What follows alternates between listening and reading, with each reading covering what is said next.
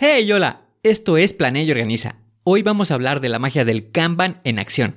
Así es, eso que suena a hechicería es en realidad una estrategia poderosa para mantener tus tareas bajo control y tu estrés bien lejos. Prepárate para aprender cómo hacer que Kanban funcione como un encanto para ti. ¡Comenzamos!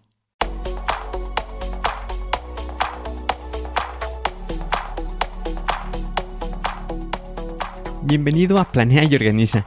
Para sobresalir en el trabajo es necesario contar con las estrategias para poder crear planes y organizarte de la mejor manera. Con esto se reducirán los problemas como el estrés y la incertidumbre. Para que tenga resultado, lo más importante es aplicar las herramientas. En Planea y Organiza hablamos de las estrategias que se utilizan en las mejores industrias, para que así tú puedas saber qué hacer, cómo proceder y encontrar un porqué. Por último, te ayudamos dándote los pasos a seguir en cada estrategia para que los apliques en tu oficina y así puedas llegar a la meta, crecer de manera profesional y personal. Te vamos a compartir las herramientas que utilizan los líderes para planear y organizar y así las utilices y ponlas a prueba. Soy Ángel Hernández y si me lo permites te voy a acompañar en tu camino paso a paso. Comenzamos.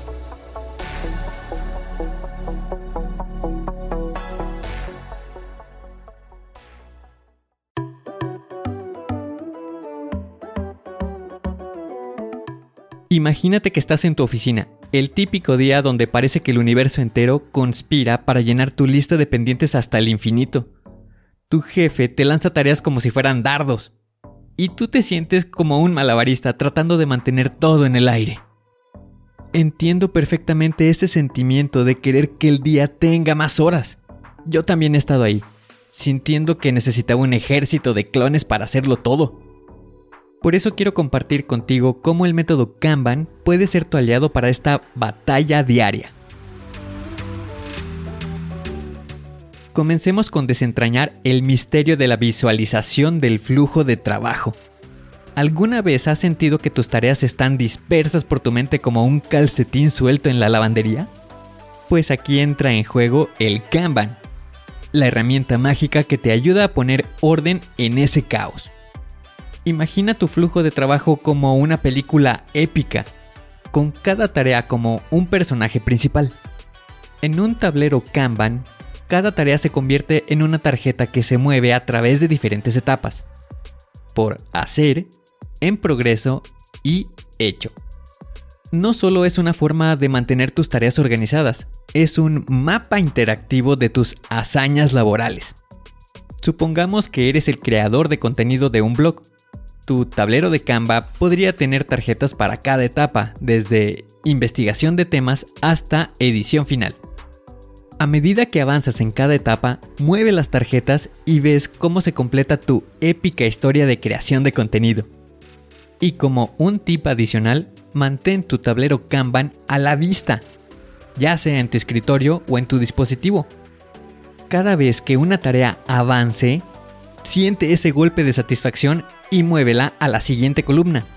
Es como hacer que tus tareas bailen al ritmo de tu éxito. Pasemos a la siguiente sección. Esta es la de los límites de trabajo en proceso. Aquí vamos a descubrir cómo evitar que nuestras tareas se conviertan en una especie de avalancha imparable. Imagina que eres un alquimista en un laboratorio, mezclando ingredientes para crear una poción perfecta. Si intentas manejar demasiadas mezclas a la vez, podrías terminar con una explosión.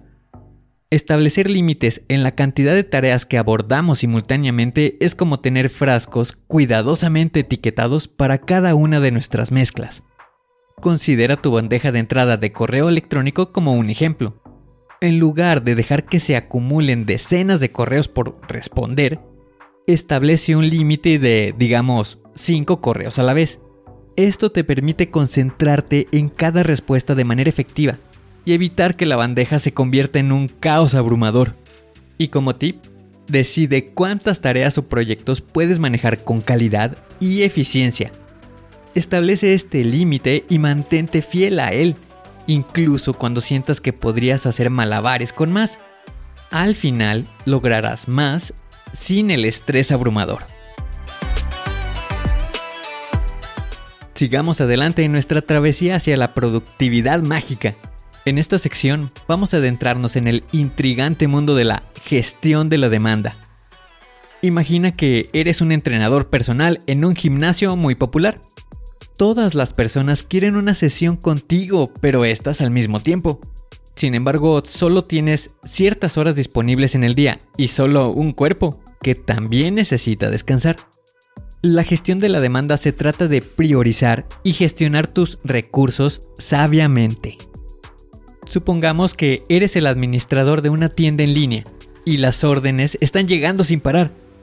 En lugar de simplemente tratar de cumplir todas las órdenes de inmediato, practica la gestión de la demanda al establecer expectativas claras de envío y también de comunicar los plazos de manera transparente. De esta manera puedes garantizar la satisfacción del cliente sin sobrecargar tus recursos. En lugar de sentirte abrumado por las solicitudes entrantes, evalúa tus recursos disponibles y establece una estrategia de manejo inteligente. Comunica tiempos realistas y busca soluciones alternativas cuando sea necesario. Al hacerlo, estarás manejando la demanda de manera efectiva y manteniendo una experiencia satisfactoria para todos los involucrados. Y ahora hablemos de la sección 4, la optimización continua. Si alguna vez has tenido la sensación de que tus procesos de trabajo te toman mucho tiempo, prepárate para el truco de la modernización. Imagina que eres un analista que recopila datos valiosos de manera manual pasas horas ingresando información en hojas de cálculo. Y aunque es una tarea muy importante, sabes que puede ser más eficiente. La optimización continua es como descubrir una herramienta mágica que te permite recolectar y analizar datos automáticamente.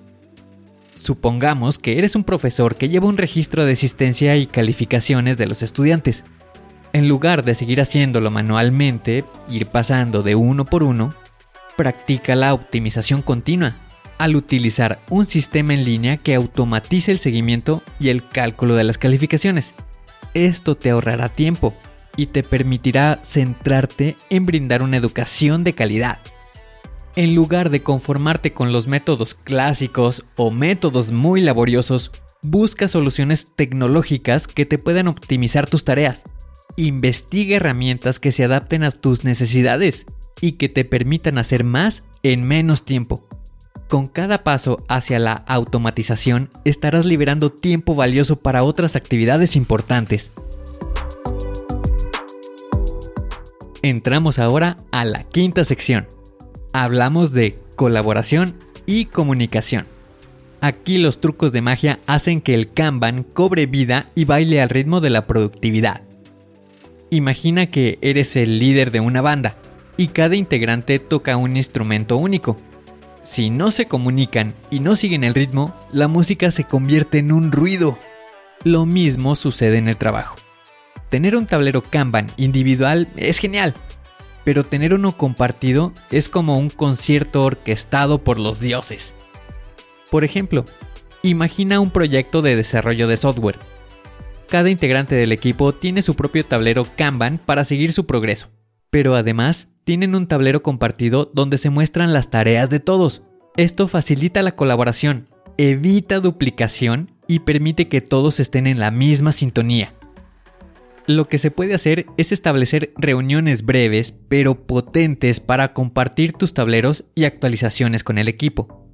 Menos correos electrónicos interminables y más trabajo en equipo en armonía. Es momento de hacer un resumen de toda esta magia del Kanban.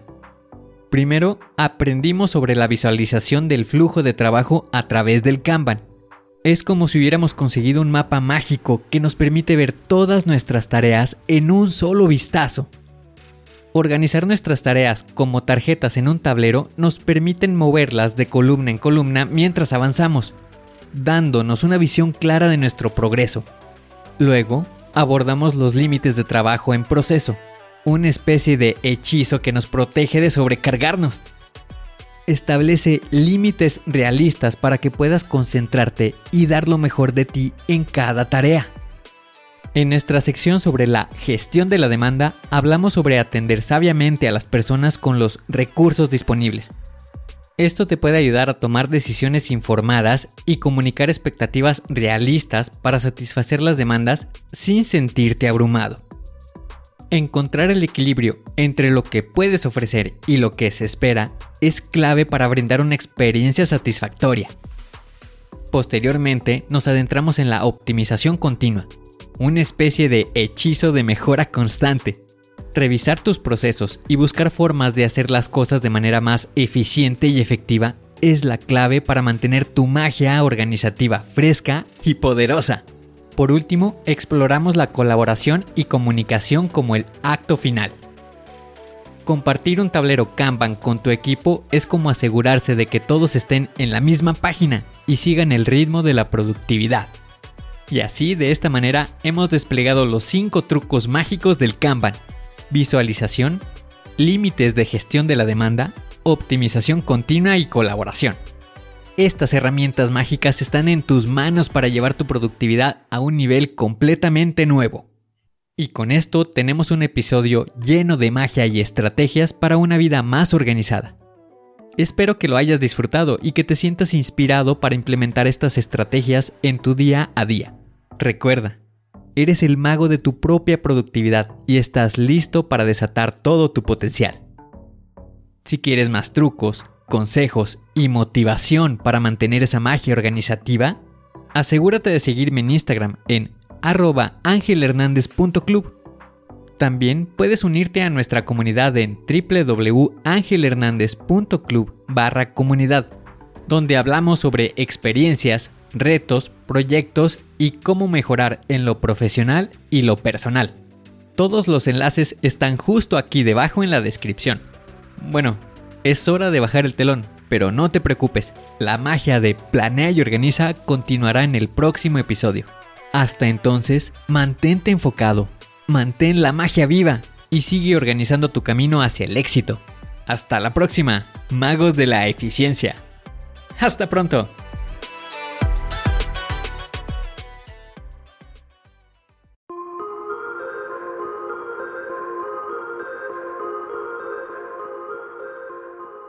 ¿Y ahora qué sigue?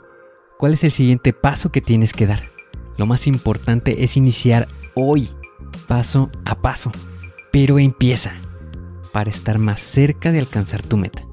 Las herramientas de las que hemos hablado ya las conoces, pero el problema es que no las utilizamos. No las pierdas en el olvido.